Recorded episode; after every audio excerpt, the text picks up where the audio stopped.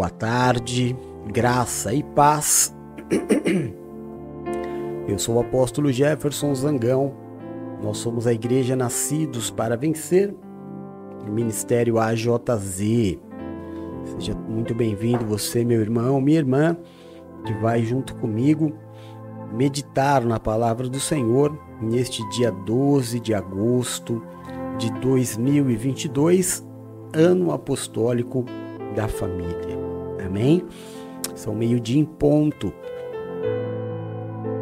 Exatamente o horário em que nós nos propusemos a entregar ao Senhor este tempo de louvor e de adoração.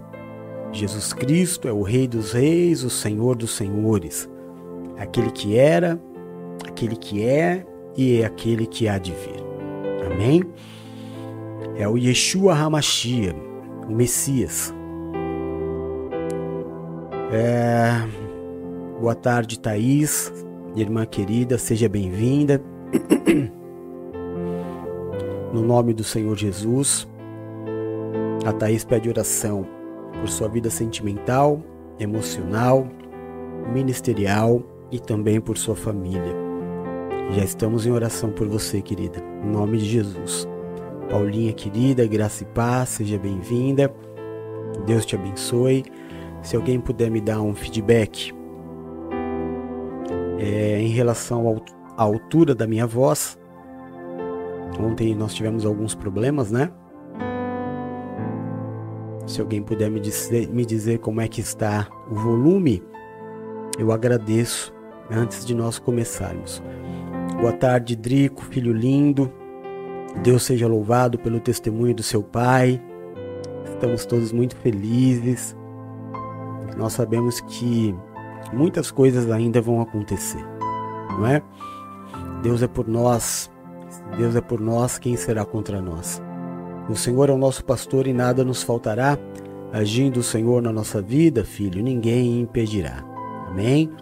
Em nome de Jesus. Nós estamos aqui gravando ao vivo, diretamente dos estúdios da NPV AJZ, Praia Grande, São Paulo, Brasil.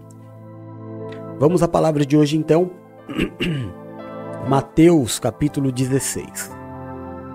Nós vamos meditar nesta palavra é, que começa dizendo assim: Os fariseus e os saduceus aproximaram-se de Jesus e o puseram à prova, pedindo que lhe mostrasse um sinal do céu. É, os fariseus e os saduceus são os religiosos, não é? São aqueles que detinham, ou pelo menos achavam que detinham, todo o conhecimento bíblico e espiritual. Eles eram aqueles que achavam que detinham o poder dos céus, as chaves dos céus que determinavam quem podia entrar e quem não podia entrar nos céus. Eram os religiosos que colocavam um fardo muito pesado sobre o povo. Que o próprio Senhor Jesus disse para eles certa vez que nem eles mesmos conseguiam cumprir tudo aquilo que eles colocavam de peso sobre o povo. E claro que eles não eram os mais simpáticos do mundo, né? Estavam ali não para serem ministrados, nem muito menos para aprender com o Senhor, mas o interesse deles era realmente buscar em Jesus algum erro. E claro que Jesus, sabendo disso, respondeu: Quando a tarde vem, vocês dizem: Vai fazer bom tempo, porque o céu está vermelho. E de manhã, hoje haverá tempestade, porque o céu está vermelho e nublado. Vocês sabem interpretar o aspecto do céu mas não sabem interpretar os sinais dos tempos. Uma geração perversa e adúltera pede um sinal miraculoso, mas nenhum sinal lhe será dado, a não ser o sinal de Jonas. Então Jesus os deixou e retirou-se. Claro que Jesus não ia perder tempo aqui, neste momento, em responder aos religiosos, porque Não porque o Senhor é, não quisesse ou não pudesse fazer algum sinal. É porque não havia sinceridade no coração. Eles não estavam ali com o intuito de, como eu já disse no começo, aprender ou realmente conhecer o Senhor.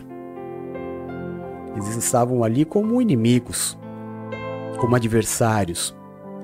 Talvez eles enxergassem em Jesus é, uma concorrência, não é? Porque a religião sempre foi uma essa religião ela sempre foi uma fonte de muita riqueza. A religião sendo utilizada de uma forma incorreta, a religião sendo utilizada de uma forma obscura, ela traz poder e dinheiro ao homem. Não é diferente nos dias de hoje. A religião, sendo usada de maneira obscura, ela continua trazendo peso sobre o povo, e riqueza e poder. Por pessoas que se colocam no evangelho como esses fariseus, como os detentores da palavra, os detentores do poder. Quando na verdade nós sabemos que o detentor da palavra é Cristo. O detentor do poder é Cristo. Ele é o centro. Nós vamos falar mais sobre isso.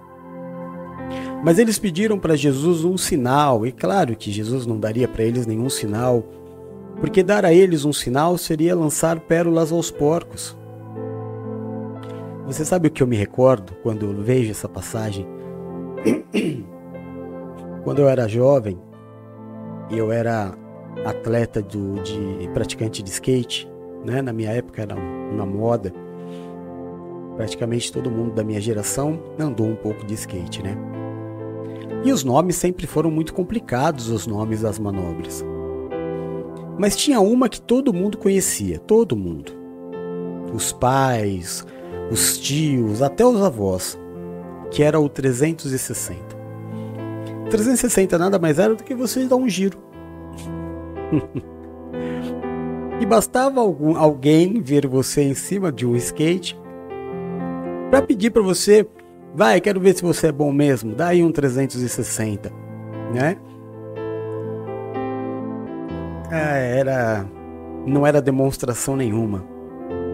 Era só uma forma de de a pessoa dizer que entendia um pouco do assunto. Era uma forma do leigo dizer ao praticante: Ah, eu sei do que você está fazendo. Era uma forma deles dizerem para Jesus: nos dá um sinal para que a gente possa avaliar se você é realmente tudo o que você diz. E o Senhor Jesus disse: nenhum sinal será dado para uma geração perversa, incrédula e má. Nenhum sinal será dado para uma geração que não busca o Senhor. Não adianta, meu irmão, não adianta você insistir no pecado. Não adianta você insistir no erro. Eu sei que você gosta de ouvir, eu sei, faz bem para você. Aliás, é, a nossa carne gosta de tudo que Deus não gosta. Hum. A nossa carne se deleita em tudo o que Deus não gosta. Então é claro que até mesmo para a palavra de Deus, a nossa carne busca palavras que vão levar deleite à nossa carne. Mas o desejo do Senhor é mortificar a nossa carne. Ah, você vai ouvir muita gente dizendo: Disse o Senhor, vinde a mim como estais.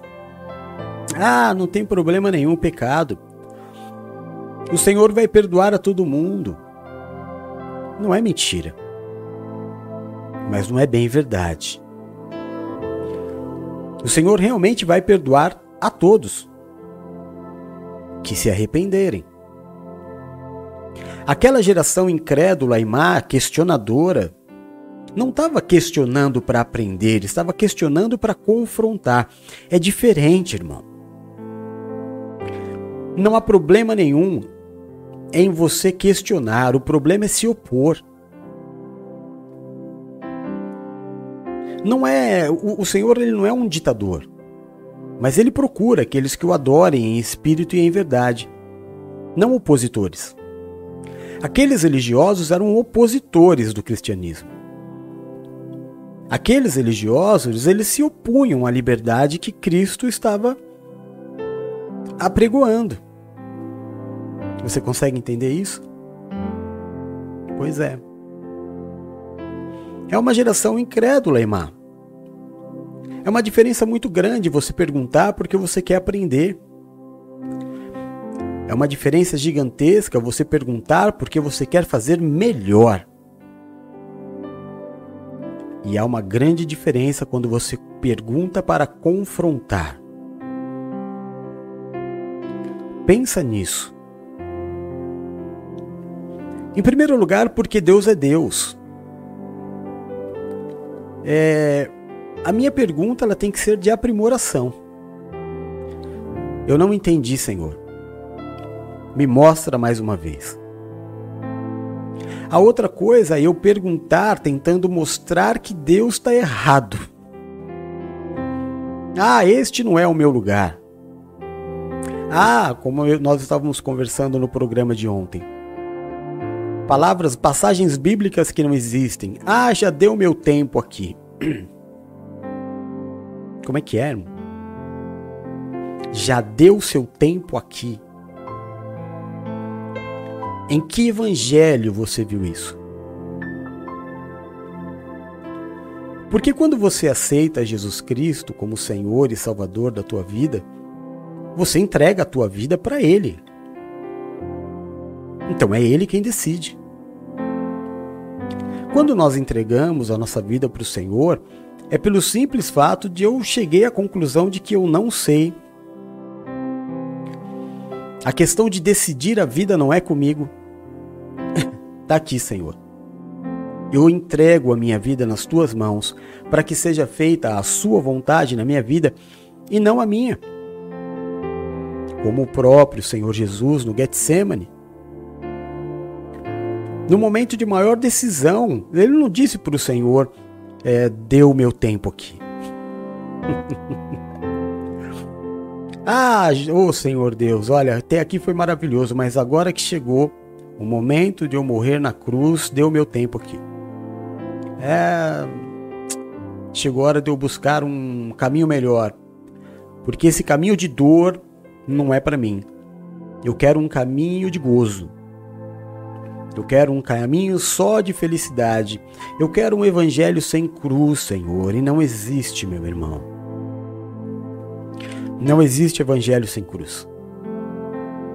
Porque é carregando a cruz que nós provamos o nosso amor por Jesus. O Senhor Jesus não vai dar para ninguém uma vida só de alegrias. No mundo nós teremos aflições, e é exatamente na aflição que eu mostro quem eu sou. É exatamente na aflição que uma aliança tem ou não tem valor. É no momento de uma grande crise de casamento que a gente vê se o amor existe ou não. Porque dizer que ama, porque dizer que não vive sem, quando a comida está na mesa, quando a viagem está programada, quando os passeios acontecem, quando as contas estão pagas, é maravilhoso. Qualquer aliança de lata suporta. Mas o Senhor que nós servimos, o Deus que nós servimos, ele diz que tudo nesta vida será provado no fogo. Tudo. Para nós sabermos se o que nós estamos vivendo é verdade, passaremos pelo fogo.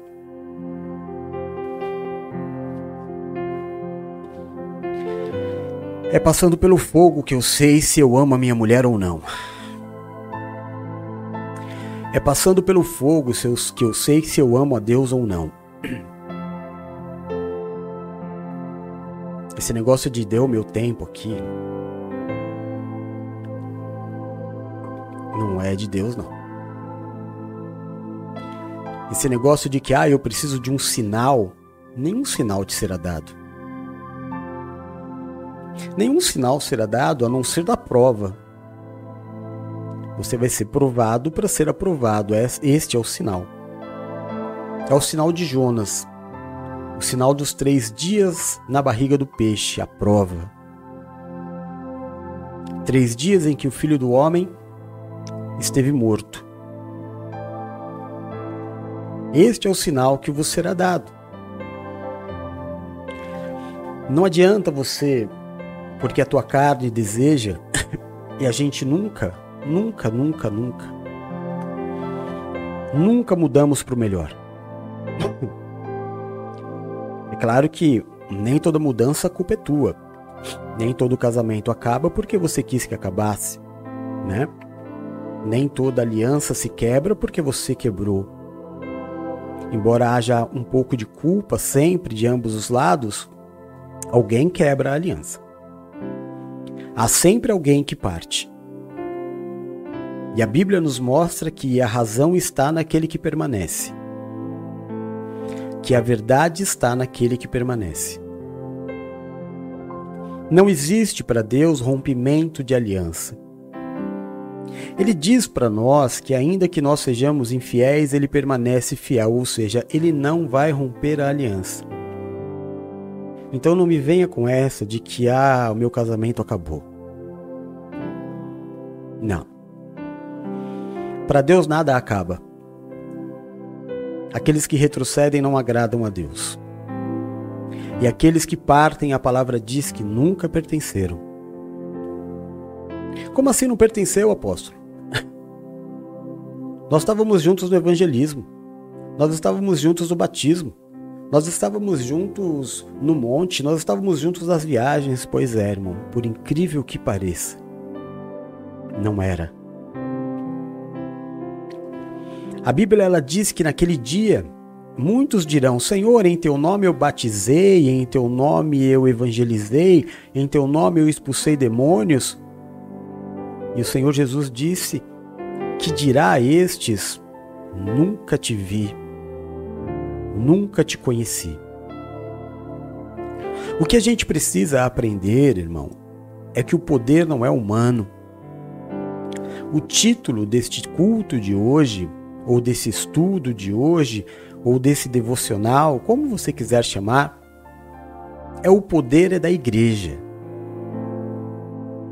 Quando Jesus morreu, quando ele chegou nos céus, ele foi premiado por Deus. Diz a palavra que o Senhor recebeu toda a autoridade sobre tudo que existe. Por ele ter cumprido o seu chamado até o final e não ter dito, deu o meu tempo, ele foi premiado. Ele passou pelo, pro, pelo fogo e foi aprovado. Foi refinado no fogo. Foi aprovado e recebeu todo o poder sobre e autoridade sobre todas as coisas que existem. E sabe o que ele fez? Sabe o que a Bíblia diz que Jesus Cristo fez com todo o poder que ele recebeu de Deus? Ele deu para a igreja. Ele não deu para uma pessoa. Por isso nós temos que congregar como igreja. Não é o templo, Jesus Cristo não construiu um templo. Jesus construiu uma família. Paulo, nós também estávamos falando sobre isso no programa. Nós hoje nos aproximamos bastante do como era o evangelho antigamente, sabe, irmão? Paulo pregava muito à distância. Paulo pregava pelas cartas. Muitas vezes preso, muitas vezes em missões, a maioria do tempo ele não podia estar na igreja. Então ele escrevia as cartas e enviava. E o povo se reunia em algum lugar, em cavernas muitas vezes, nas praças muitas vezes, em uma casa muitas vezes, mas não tinha o lugar que se chamava igreja. Igreja era a reunião do povo, assim como nós, neste momento, somos igreja. O milagre de Deus está, o poder de Deus está quando eu sou igreja.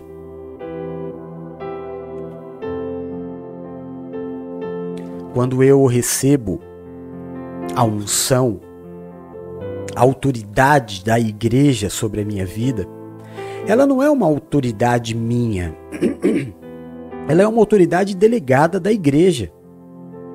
Para que eu sirva naquele lugar, para que eu sirva àquele povo.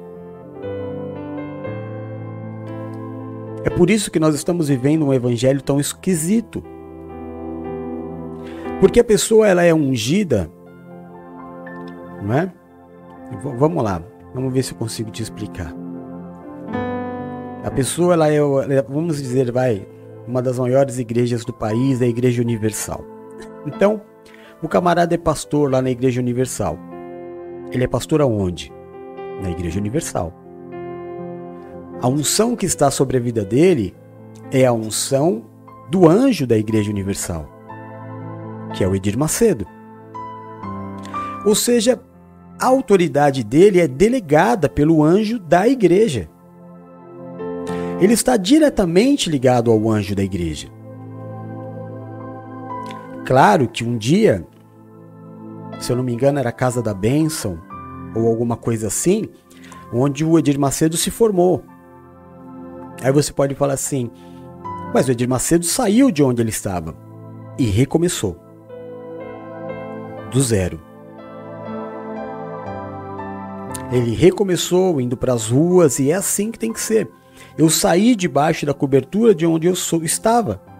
Ah, porque Deus falou comigo, eu tenho um chamado, um ministério, uma igreja vai surgir através da minha vida. Deus me deu uma visão. Parta do zero construa. Porque o pastor que vai sair da Igreja Universal, se ele for, por exemplo, para a Assembleia de Deus, ele não será recebido na Assembleia de Deus como pastor. Ele precisa recomeçar. Ele já não está mais com aquela autoridade delegada, ele abriu mão. Salvo os casos é, muito esporádicos. Então precisa recomeçar. Da igreja em que eu estava, eu saí de lá bispo, com um chamado para que um, uma visão, e tive que recomeçar. Recomeçar até que a unção apostólica veio sobre a minha vida através de um homem de Deus maravilhoso, que mudou a minha vida. Porque o Senhor Jesus ele disse: Eu sou a videira e vós sois os ramos. Enxertados em mim darão frutos, fora de mim secarão. O que quer uma, uma geração incrédula e perversa? Buscando em Deus perguntas que não são perguntas, são afrontas que não são perguntas de dúvida, são perguntas que confrontam ou que se opõem. Eu nunca disse um não em 30, e, 30 anos de Igreja Renascer. Nunca. nunca disse um não. Porque eu sei. Eu sei o caminho que eu escolhi. Eu sei o Deus que eu sirvo. Ou eu creio, ou eu não creio. Ontem nós vimos um absurdo. Um absurdo acontecer. Tava tendo uma. Todo mundo viu essa cena. Tava tendo um congresso. Não sei se era um congresso era um culto bem grande. E tinha uma, uma menina que ela foi louvar e ela mesmo disse que ela nunca tinha louvado, ela não tinha experiência alguma, era uma vigília. E assim que ela pegou o microfone, ela pediu para que todos ficassem de pé. E o pastor veio até ela com muita educação. Disse para ela: Não, querida, eu quero eles sentados. Isso se tornou um escândalo nacional. Sabe por quê? Porque o mundo está julgando a igreja. Quem direciona o culto, quem diz o que vai ou o que não vai acontecer, é o anjo da igreja, não é o cantor. Todos os outros que estão ali estão para servir, mas o anjo está para pôr ordem. E aí, todo mundo julgando o pastor que não fez nada demais. Diferente de uma outra moça também, que humilhou os levitas, né, os cantores, dizendo que aos 13 anos ela já tinha mais de 800. Não, não foi isso que ele fez. Uma que nem a impostora ela era. Mas é o pastor quem diz se canta, se não canta, se para pela metade, se não para pela metade. Mas como se profissionalizou tudo, não há mais o respeito, a reverência sobre o anjo da igreja. Aquilo que o anjo traz não é para ser questionado. Nenhum sinal te será dado, ó geração incrédula, perversa e má. O texto continua, né? Indo os discípulos para o outro lado do mar, esqueceram-se de levar o pão. Disse-lhe Jesus: Estejam atentos e tenham cuidado com o fermento dos fariseus e também dos saduceus. Aqueles dois religiosos lá do começo, cuidado com eles, eles falam muito. Eles falam demais. Estejam atentos, tenham cuidado com o fermento dos fariseus e dos saduceus. E eles discutiram entre si: é porque não trouxemos pão. Jesus percebeu eles conversando e disse: Homens de pequena fé, por que estão discutindo entre si sobre não terem pão? Ainda não compreenderam? Não se lembram dos cinco pães para os cinco mil e de quantos cestos recolheram? Nem dos sete pães para os quatro mil e de quantos cestos recolheram? Como é que vocês não entendem que não era de pão que eu estava falando, mas tomem cuidado com o fermento dos fariseus e dos saduceus. Aí eles entenderam que Jesus não estava falando do fermento do pão, mas com o ensino dos fariseus e dos saduceus. Para que não se tornem iguais, para que não se tornem é, opositores da obra e sim cooperadores, colaboradores em amor. Nós não estamos na igreja para buscar o nosso melhor. Nós estamos na igreja para dar ao Senhor o nosso melhor. E é Ele quem sabe o tempo certo de eu dar o que Ele quer e onde Ele quer que eu dê. Ninguém muda para o melhor, todos mudam para o mais fácil. Eu já disse isso algumas vezes e vou repetir hoje de novo. Nunca vi, nunca vi alguém sair de uma igreja e dar mais frutos do que dava. Não, ela está mais feliz muito mais feliz. A carne está radiante. Os prazeres da carne se multiplicaram, mas os frutos jamais serão os mesmos, nem sequer é, chegar perto do que era quando estava debaixo da cobertura da igreja. É muito fácil você ver esta verdade. É muito fácil. Quando eu me desliguei do ministério em que eu estava, não foi diferente comigo. Eu tinha um programa de televisão, eu tinha um programa de rádio. Eu pregava todos os dias com igreja cheia. Eu viajava toda segunda-feira. Quem me quem me como que fala? Quem me dava esta condição era a minha cobertura espiritual. a unção que estava sobre o meu pai espiritual.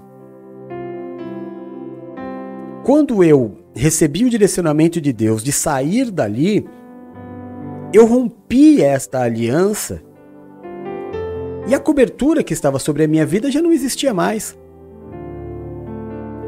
Se eu alcançava 100 mil, 150 mil pessoas, ou mais até, por mês, agora eu tinha 12 pessoas comigo. Se eu participava, se eu tinha um programa na televisão três vezes por semana, agora eu não tinha mais. Rádio, não mais. Ou seja, os meus frutos caíram muito. Mas eu tinha convicção de que não era rebeldia. Eu sabia que era o reinício de um trabalho. E que eu não estava saindo para trabalhar menos. Muito pelo contrário, eu estava saindo para trabalhar mais. E trabalhei mais. Hoje, sete anos depois, os números se quase que se equivalem ao número de pessoas que eu alcançava quando estava lá no outro ministério e como, como estamos agora.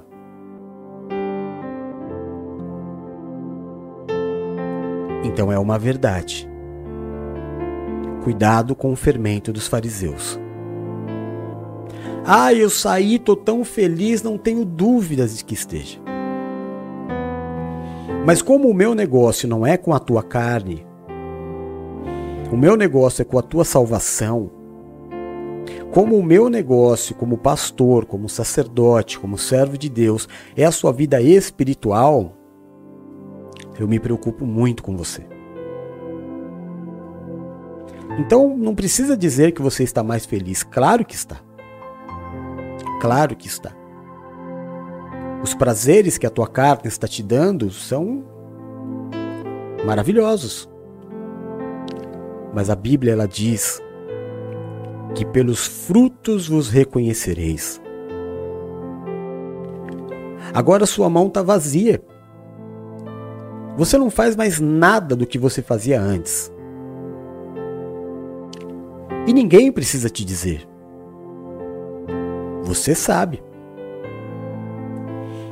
Você sabe o que você era quando estava no corpo, enxertado no corpo. Ali, ontem foi uma noite muito maravilhosa, né? A Bispa Paula ela, ela fez um culto ontem divino. Quando eu estou enxertado na videira, eu dou frutos. Aí você vem e pode até dizer para mim: "Ah, meu tempo acabou". Ou então você vai dizer, como eu já ouvi tantas vezes, Deus falou comigo, ou seja, inverteu. Ao invés de Deus falar com é, o anjo, falou com a ovelha. Deus é Deus de confusão. Ah, Deus falou comigo, então não preciso nem falar nada. Quem sou eu? Se Deus falou com você, Cuidado com o fermento dos fariseus. Cuidado com o ensinamento dos fariseus. Nós somos reconhecidos pelos frutos. Se você tem gerado fruto, é porque você está enxertado na videira. Se você só está feliz e os teus frutos acabaram, toma muito cuidado. Muito cuidado, porque foi o que o Senhor Jesus disse para os discípulos. Não entra na onda deles. Não abre os ouvidos para os ensinamentos dos fariseus e dos saduceus. Não ouça os religiosos. Tenha fruto. Tenha fruto. Você não é, você está. Todos nós estamos. Eu estou na condição de apóstolo, a Paula está na condição de bispa, a Lu está na condição de presbítera, a Valéria está na condição de pastora, debaixo da cobertura ministerial, debaixo de uma autoridade delegada, fora deste corpo, Não há poder. O poder é da igreja. Você foi ungido e constituído e fez os seus votos para servir a este corpo. Cuidado com o fermento dos fariseus. Segue o texto, né? É, chegando Jesus à região da Cesareia de Filipe, perguntou aos seus discípulos: Quem os homens dizem que o filho do homem é? Eles responderam: Alguns dizem que é João Batista, outros Elias, e ainda outros Jeremias ou um dos profetas. E Jesus perguntou: E vocês? Quem dizem que sou? Pedro tomou a frente e respondeu: Tu és o Cristo, o Filho do Deus vivo. Respondeu Jesus: Feliz é você, Simão, filho de Jonas, porque isso não lhe foi revelado por carne ou sangue, mas por meu Pai que está nos céus. Eu lhe digo que você é Pedro, e sobre esta pedra edificarei a minha igreja, e as portas do inferno não prevalecerão contra ela. Eu lhe darei as chaves do reino dos céus. O que você ligar na terra será ligado nos céus, e o que você desligar na terra terá sido desligado nos céus. Então advertiu aos seus discípulos que não contassem a ninguém que ele era o Cristo. Mais uma vez, o Senhor Jesus está dizendo o que eu acabei de ensinar a vocês. O poder é da igreja. Nós fomos ungidos, separados para manifestar na terra o poder de Deus. Fora da igreja, nós não somos nada. Fora da igreja, nem servos nós somos. Ah, mas eu aceitei Jesus como meu Senhor e Salvador, mas eu não sou, daí não estou na igreja. Então você não é. Porque o Senhor Jesus disse que vai vir buscar a igreja.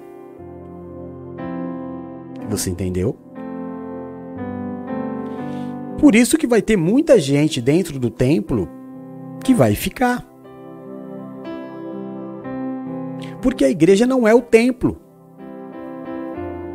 A igreja somos nós, juntos, aqui. Aqui na sua casa, na praça, em qualquer lugar. Enquanto você achar que a igreja é um lugar, você ainda não entendeu nada. Pedro, de, oh, irmão, presta atenção no apóstolo. Jesus disse: Pedro, Pedro o quê? Um homem. Pedro é um homem. Ele disse: Você é a pedra. É o contrário da construção do templo dos judeus, do templo de Salomão. Quando se vai construir uma. uma quando se fazer uma edificação, tem a pedra fundamental, né? A pedra fundamental da igreja não é pedra, é um homem. A igreja são homens e mulheres. A igreja não é um lugar que você frequenta, pelo amor de Deus. Disse o Senhor: Quem eles dizem que eu sou? Presta atenção quão profunda é essa passagem, irmão. Deixa eu só mudar minha posição. que eu me cansei. Olha quão profunda essa passagem. Jesus pergunta dos de fora: Para quem não é igreja, quem sou eu? Ah, disseram muitas coisas. Dizem que o Senhor é João Batista, dizem que o Senhor é Jeremias, dizem que o Senhor é um dos profetas. Ô, irmão, se você perguntar para alguém que não é igreja, se você perguntar para alguém do kardecismo, do, se você perguntar para o testemunha de Jeová, se você perguntar para o pessoal do candomblé, eles vão dar vários nomes para Jesus. Ah, é Oxalá. Né? Se você tiver no Espiritismo, é Oxalá. Se você for testemunha de Jeová, Jesus é só um, mais um profeta. Mas e a igreja? Pedro, e vocês, igreja? Quem eu sou para vocês? Pedro tomou a frente. O Cristo, o Filho de Deus, Messias. E Jesus falou: É isso, Pedro. Para eles eu sou mais um. Para a igreja eu sou o centro. Por isso, Pedro, você é pedra sobre aonde eu vou levantar a minha igreja. Igreja de homens, igreja de mulheres, não é uma igreja de templo. É gostoso, sim, muito gostoso ter um lugar para se reunir. Fisicamente, então, maravilhoso. O apóstolo Paulo falava que, que saudade que eu tenho de congregar com vocês. Porque ele não estava. Porque não era fácil reunir a igreja. Mas eles eram igreja. Sempre que possível, se reúnam em algum lugar. Mas não é o templo. Não é o que as pessoas falam. Nossa, a pessoa está sem vir na igreja já faz três semanas, está afastado. Oh, meu Deus do céu, não entendeu nada. Não entendeu nada, não tem nada a ver com isso não tem nada a ver com frequentar um lugar, e sim em estar junto. Em ter uma autoridade cuidando de você, trabalhando. Isso é ser igreja. Ai, apóstolo, é que eu não me adapto, sabe? Esse negócio da igreja é, a distância, irmão, sempre foi assim. Mas eu sei por que você não se adapta, por causa do sistema religioso em que nós fomos criados. Mas leia a Bíblia. E veja quantas pregações presenciais existem de Paulo. Veja. Pouquíssimas. O que tem é evangelismo, o que tem muito de Paulo é, é missão, né? Mas ele pregando em Éfeso,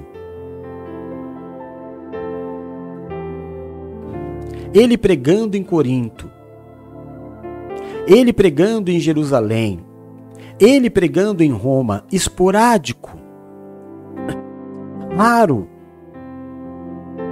Cartas cartas e mais cartas. Eu, eu, eu, não, eu sei que eu não vou errar e não vou ser herege em te dizer que se naquela época existisse internet, não seria diferente do que eu estou fazendo agora. Se Paulo pudesse ter um aparelho onde ele pudesse se conectar com a igreja, você acha que ele não faria o que eu estou fazendo? Você acha que ele continuaria enviando carta? Carta era a comunicação da época, meu irmão. É por isso que o Senhor Jesus disse que nós faríamos obras maiores do que a dele. Nós alcançaríamos um número de pessoas maiores do que ele. Foi ele que disse, eu não estou sendo herege, não, estou usando a Bíblia para te falar. O nome de Jesus é poderoso. O nome de Jesus Cristo é libertador. O nome de Jesus é amor. Ele não vai te prender dentro de um lugar. Ele vai te prender num corpo.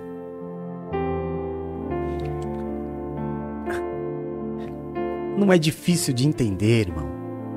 Da mesma forma com que o teu espírito está preso a um corpo, você que é cristão também está preso a um corpo chamado igreja, que não é um prédio. São pessoas que você cuida e é cuidado. Isto é a igreja. É eu poder ter um lugar onde eu vou sujar a minha mão de terra pela obra.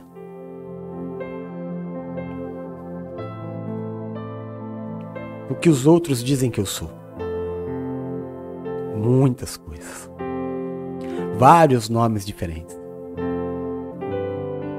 Eu ouço, sabe, irmão? Às vezes assistindo televisão, as pessoas falam: "Ah, existem várias formas de Deus". Deus é um só. Mas como todos os de fora da igreja, que Jesus perguntou o que eles dizem que eu sou.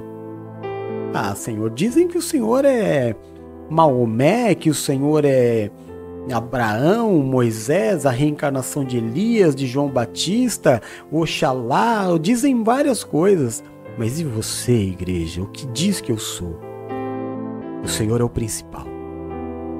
O Senhor é o próprio Deus. O Senhor é o dono da minha vida. O Senhor é aquele ao qual eu entreguei a minha vida e eu não quero de volta. Não quero, eu creio. Não é mais o meu caminho, não é mais o meu querer. Eu não vou para onde a minha carne quer que eu esteja, eu quero ir aonde o Senhor quer que eu esteja.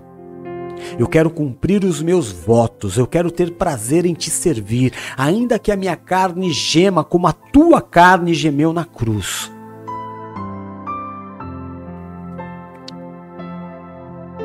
Já não sou eu quem vivo, cara. É Cristo que vive em mim.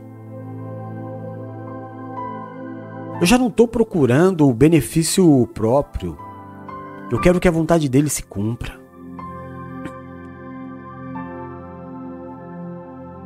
Eu quero ver ele feliz. Eu quero ser o marido que ele quer que eu seja. Eu quero ser o pai que ele quer que eu seja.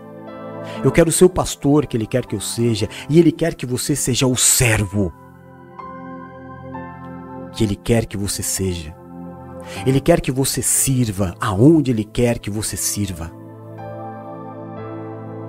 Para que você dê fruto. Não entra na onda dos fariseus e dos saduceus que são ricos e felizes, mas não têm mais frutos a entregar. É. As mãos estão limpas. As minhas mãos jamais estarão limpas, porque eu não vou tirar minha mão dessa terra. Depois a palavra diz assim: Desde aquele momento, Jesus começou a explicar aos seus discípulos que era necessário que ele fosse para Jerusalém. Ah, meu Deus do céu, você precisa entender isso. Oh, meu irmão, presta atenção nesse versículo, por favor. Desde aquele momento, Jesus começou a explicar aos seus discípulos que era necessário que ele fosse para Jerusalém para sofrer na mão dos religiosos, dos chefes dos sacerdotes, dos mestres da lei, que fosse morto e ressuscitasse no terceiro dia. Então Pedro chamou ele à parte e começou a repreender. Ele falou: Nunca, Senhor, isso nunca te acontecerá. E Jesus disse para ele: Para trás de mim, Satanás. Você é pedra de tropeço e não pensa nas coisas de Deus, mas nas dos homens. Então Jesus disse aos discípulos: Se alguém quiser seguir-me, negue-se a si mesmo, tome a sua cruz e me siga. Mais claro do que isso é impossível. Eu preciso ir para Jerusalém, não porque lá é mais gostoso, não porque eu quero estar lá, mas é porque o meu fruto está lá. Eu vou para Jerusalém porque lá eu vou sofrer na mão dos religiosos e eles vão me matar e eu vou ressuscitar. E aí apareceu um no amor humano. Aí apareceu um querendo ser o, o, o como é que eu vou falar? O generoso.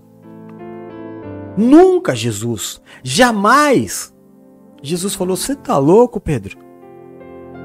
Você está querendo dizer que a vontade de Deus não vai se cumprir na minha vida? Sabe o que você está sendo? Pedra de tropeço. Eu vou. Eu vou para onde Deus quer que eu vá. Eu vou fazer o que Deus quer que eu faça. Eu vou servir da forma com que Deus quer que eu sirva. Para trás de mim, Pedro. Não me tira do caminho do Senhor. Você não sabe o que você está falando. Qualquer um que quiser me seguir vai ter que fazer o mesmo. Pega a tua cruz, irmão. Assume a tua dor, assume o teu sofrimento pela obra. Para de buscar benefício. Para de buscar facilidade. Você sabe o que me dói, irmão? Eu, eu sempre falo para todas as pessoas que, que, que ouvem os fariseus e os saduceus. E que num determinado momento da caminhada me matam, me matam, dizendo estou saindo. Porque eu não brinco de amar, eu amo. E o que eu sempre digo é a mesma coisa: como eu queria estar feliz. Por saber que você vai para um lugar onde você vai dar mais fruto, mas não é isso. Porque você não está obedecendo a Deus, você está obedecendo a sua carne.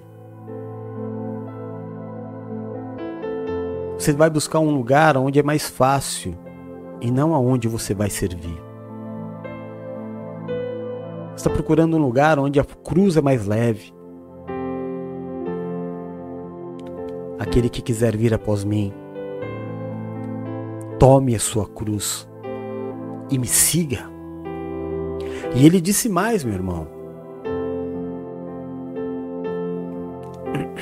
No versículo 25: Pois quem quiser salvar a sua vida, a perderá mas quem perder a vida por minha causa encontrará.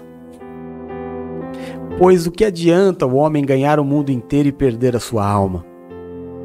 Ou o que o homem poderá dar em troca da sua alma?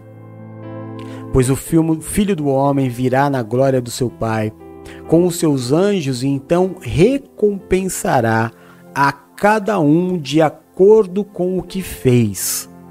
Garanto-lhe que alguns dos que aqui se acham não experimentarão a morte antes de verem o Filho do Homem vindo em seu reino. Oh, meu irmão, entende essa palavra. Aquele que perder a vida humana, os prazeres, não é perder de não viver, porque Deus tem muito prazer para mim e para você. Mas no quesito servir a Deus, não é do jeito que você quer. É do jeito dele. É para ele. É por ele. Recebe essa palavra no teu coração. Recebe essa palavra de amor no teu coração. Medita nela. Ouça mais uma vez, se você puder. Deixa Deus falar no teu coração mais um pouco. Você vai ver. Você vai ver como as coisas começam a se encaixar. Eu estava conversando com a com a minha madrinha Silvia não sei se ela tá aqui ainda, porque eu sei que ela tá trabalhando. Mas ela tava me contando de uma vida que o Ney salvou. Um homem que ia se matar. E o Ney começou a conversar com ele e falou assim: dá uma chance para Jesus. Dá uma chance para Jesus. Não, não gosto de crente, tudo bem, mas dá uma chance para Jesus. Nem todo pastor é do jeito que você conhece. E ele começou a frequentar. E ele já estava até com a arma comprada para tirar a vida. Agora comprou uma moto. Tá cheio de vida e vontade de viver, sabe por quê? Porque quando a gente está enxertado na videira, a gente não tem só vida, não. a gente tem vida e tem vida em abundância.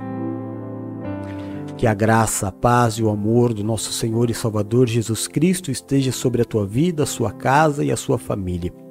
Que o Senhor do trono ao qual está sentado se curve e te marque nesta promessa. Eu te abençoe e te envio. No nome do Pai, no nome do Filho, no nome do Santo Espírito de Deus. Amém e amém. Te amo, Jesus. Amém? Amanhã, meio-dia, eu tô de volta. Hoje, às 10 horas da noite, eu, a Bispa Paula, vamos ver se a Geisa não foge, que ontem ela fugiu, né, Paulinha? Vamos ver se a Geisa não foge hoje. e vamos ver se o Du vem também. A Bruna. Sexta-feira a gente tem, tem mais liberdade, né? No sábado a gente tem que acordar cedo, mas na sexta a gente vai. A gente tem mais tranquilidade. Fica com a gente.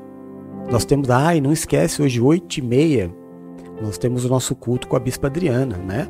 8 e meia, continuação da palavra de domingo, uma bênção também. Te espero. Fica com Deus, meu irmão, eu te amo, viu? Obrigado pela tua presença, obrigado pela paciência. Tamo junto. Beijo, fui, tchau.